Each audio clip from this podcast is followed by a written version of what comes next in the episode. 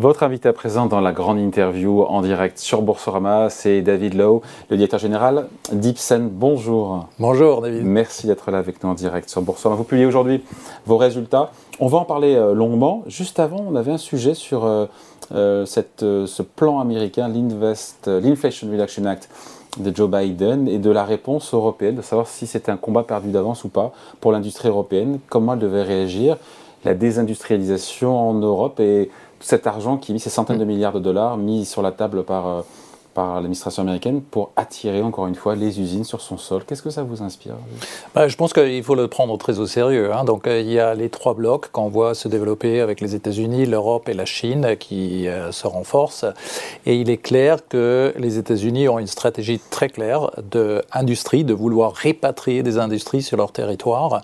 Donc l'Europe doit se mobiliser à mon avis. Au risque sinon de de voir de nouvelles capacités, de nouvelles usines s'ouvrir sur le sol américain C'est des questions que vous pourrez vous poser, vous, Ipsen, vous êtes présent partout dans le monde, bien répartis d'ailleurs, on le verra, entre l'Europe, les États-Unis et le reste du monde. C'est des questions que, des dilemmes auxquels vous pourrez faire face dans le futur aussi, si l'Europe ne réagit pas oui, bien évidemment, parce qu'il ne faut pas sous-estimer qu'il y a un petit peu une enchère euh, de soutenir, d'attirer soit des usines, mais aussi, euh, vous regardez l'industrie du biotech.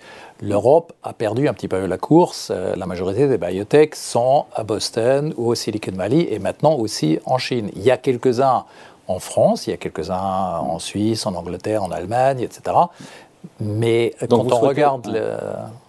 Oui, quand on regarde les grandes proportions, euh, on a perdu un petit peu cette course, donc il faut essayer de rattraper. Donc vous souhaitez une réponse européenne quelque part Absolument, oui.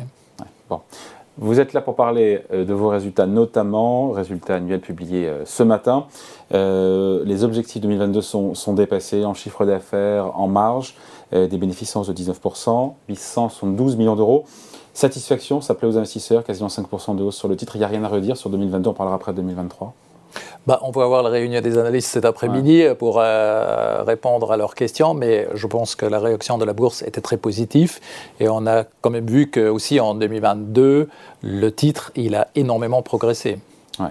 C'est aussi dû à cette marge, euh, quasiment 37% de marge euh, sur, euh, sur 2022, c'est ça le chiffre 36,9, hein c'est ça? Oui, c'est 36,9. Voilà. Euh... Quelle est la moyenne du secteur? Parce que je ne me rends pas compte. C'est une marge très élevée, hein, mais je veux dire. Non, ça dépend, ça dépend des laboratoires. Ça peut être entre 25 jusqu'à 40. Ça dépend de votre portefeuille, de la maturité. Oui, c'est une fourchette. C'est la haute fourchette, quasiment, quasiment 37. par contre, baisse de la rentabilité attendue pour l'année 2023 sur les prévisions en lien avec l'acquisition qui est en cours, donc de la biotech Albireo. C'est tout à fait ça. Pas uniquement Albireo, mais aussi Epizyme qu'on avait acquis en août euh, l'année dernière. On est en train de dérouler notre stratégie qui s'est basée sur euh, quatre piliers. Euh, et un des piliers, c'est de euh, attirer plus de médicaments dans notre euh, portefeuille de développement euh, clinique ou de recherche. Et on est très actif. On a pris en licence 20 médicaments potentiels mmh. les derniers deux ans. Donc, bien évidemment, ça va faire augmenter nos dépenses de recherche et de développement clinique. Ça, c'est du court terme, parce qu'après, il y aura des résultats, on le souhaite, avec du chiffre d'affaires qui rentrera, et ce sont des paris que vous faites en fait. Hein. Bien sûr. Donc euh, bon, dans l'industrie euh, pharmaceutique, on prend des paris, c'est des grands paris parce qu'il n'y a taux pas de réussite d'ailleurs? C'est quoi le taux d'échec ou le taux de réussite en général là-dessus? Alors, de tous les médicaments que vous avez en, préclinique, ça veut dire que vous n'êtes pas encore chez l'homme. Euh, donc vous avez une mathématique à peu près 12 médicaments potentiels. Il va avoir un qui va arriver chez l'homme, enregistré, lancé. Mm. Donc il faut calculer avec ça. Sur 2022, euh, donc euh, hausse du chiffre d'affaires de 8,5% à périmètre et à taux de change constant, il faut le rappeler. Est-ce que sur 2023, où c'est trop tôt, vous pensez faire aussi bien? Alors, on, a publié la guidance, donc on a dit on va avoir une croissance de plus de 4%. C'est ça, 4,5%, c'est ça ce que j'ai vu. Voilà, et donc, on a dit plus que 4. Oui, donc, ça peut être aussi plus, on, verra hein, ce qui va se passer, et avec une marge autour des 30%. Oui, c'est ça. Euh, chiffre d'affaires, j'ai dit, qui est bien, bien réparti dans le monde. Hein. Un tiers en Europe, un tiers euh, aux États-Unis, un tiers dans le reste du monde.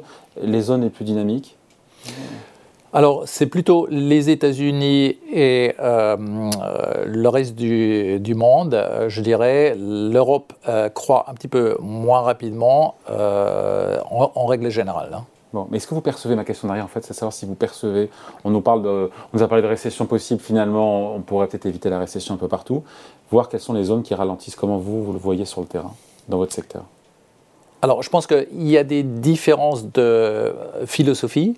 Euh, aux États-Unis, vous avez euh, des prix qui sont libres, mais aussi une concurrence après qui est extrêmement euh, rude une fois que vous avez des génériques. en Europe, vous avez des prix beaucoup plus contrôlés, plus administrés. C'est vrai pour pendant que vous avez un brevet et après le brevet.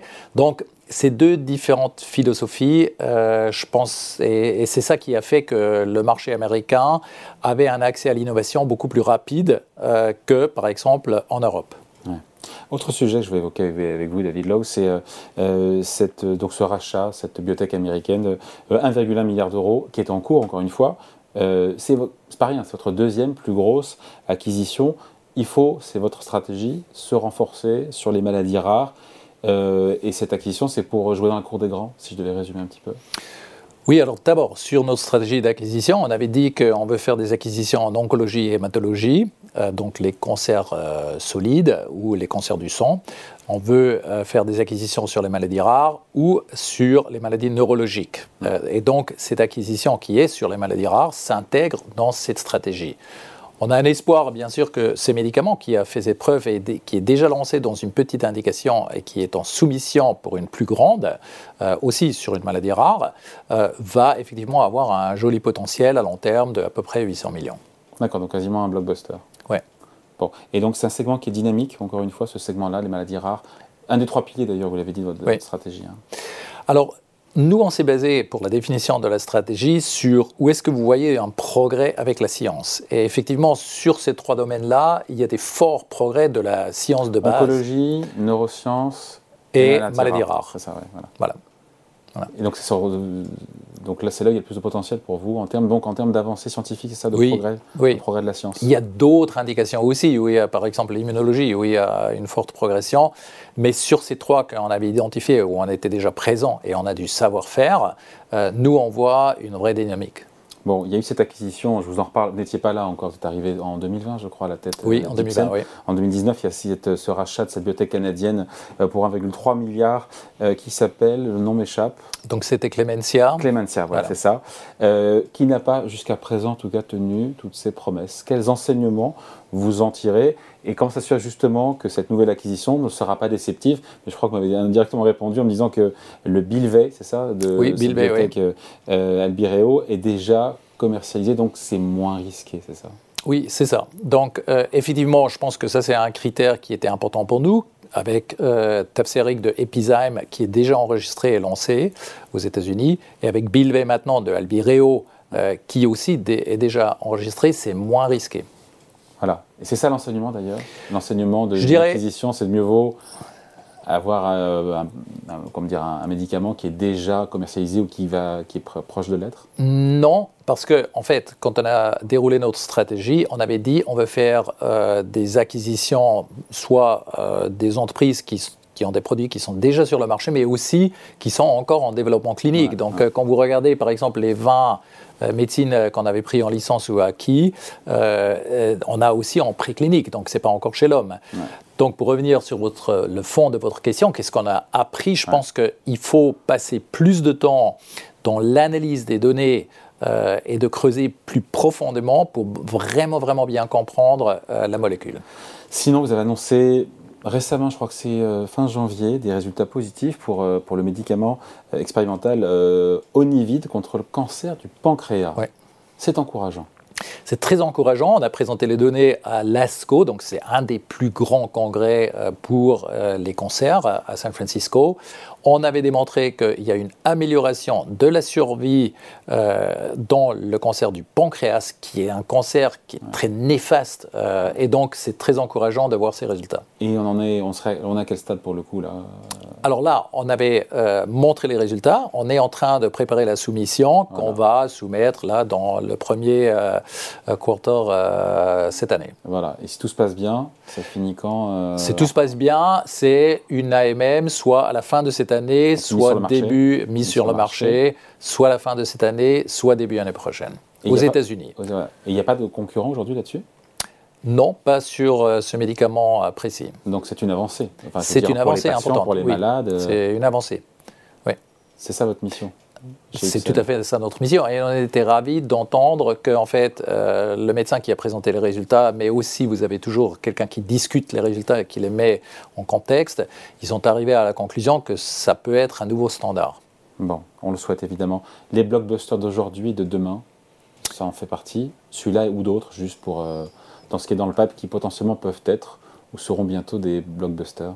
Alors, la définition des blockbusters, typiquement, c'est plus qu'un milliard. Nous, et c'est important. blockbuster chez Ipsen. voilà, parce que c'est les médicaments importants pour nous qu'on cible. C'est combien? C'est 3 milliards de chiffre d'affaires, je crois, Ipsen. Hein oui, c'est 3 milliards. Donc nous, on cible entre 300 et 800 millions de ventes complètes au maximum. Donc ça veut dire que c'est nos blockbusters, si vous voulez. Euh, et en fait, donc on a bien évidemment Cabometix en cancer du rein. On a euh, Disport qui est en traitement, par exemple, de la spasticité, mais aussi en esthétique. On a Decapeptyl. On parle de ce qui existe là ou de ce qui va arriver en blockbuster aujourd'hui ou de demain, là, pour le coup? Alors, ceux, donc vous avez quelquefois des médicaments qui sont déjà sur le marché, comme Cabometix, mais qui ont une nouvelle indication. Donc, c'était d'abord indiqué en deuxième ligne, maintenant c'est indiqué en première ligne. Et c'est un, un pool de patients qui est beaucoup plus large. Euh, comme exemple. Après, vous avez des nouveaux médicaments, comme la fibranor, aussi pour une maladie rare du foie, qu'on euh, va analyser le résultat cet été. Donc, euh, on a hâte de voir ces résultats. Et au Cabometix, par exemple, on va regarder les résultats de la cancer de la prostate, qui est un cancer qui est très prévalent chez les hommes. on va avoir les résultats vers la fin de l'année. Bon, ce sera l'occasion que vous reveniez. Et d'ici là, juste quelques instants, il nous reste, David Lowe, pour parler du, cours d'Ipsen.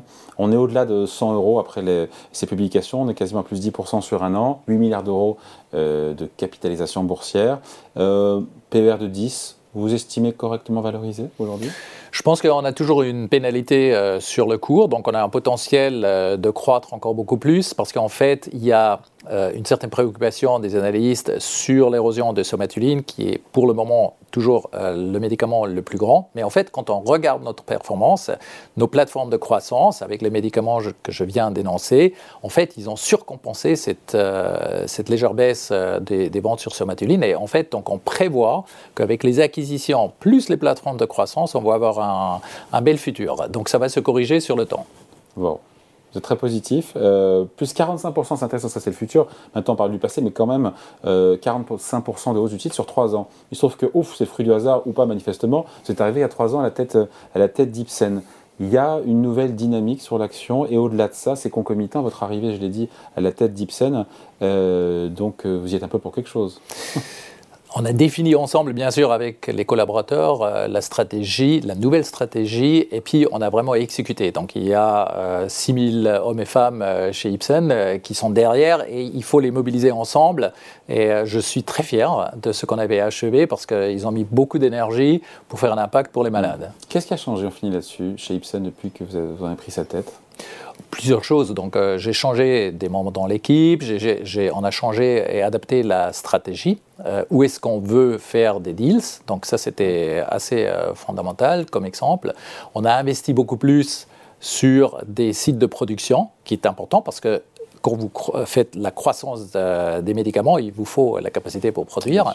Donc, ça, c'est juste un exemple de ce qu'on a fait. Bon, merci de passer nous voir. Donc, David Lowe, donc directeur général d'Ipsen pour les publications de résultats. C'est bon. Et la bourse applaudit quasiment 5% de hausse pour le titre aujourd'hui. Invité de la grande interview en direct sur Boursorama. Merci beaucoup. Très bien. Merci à vous. Au revoir.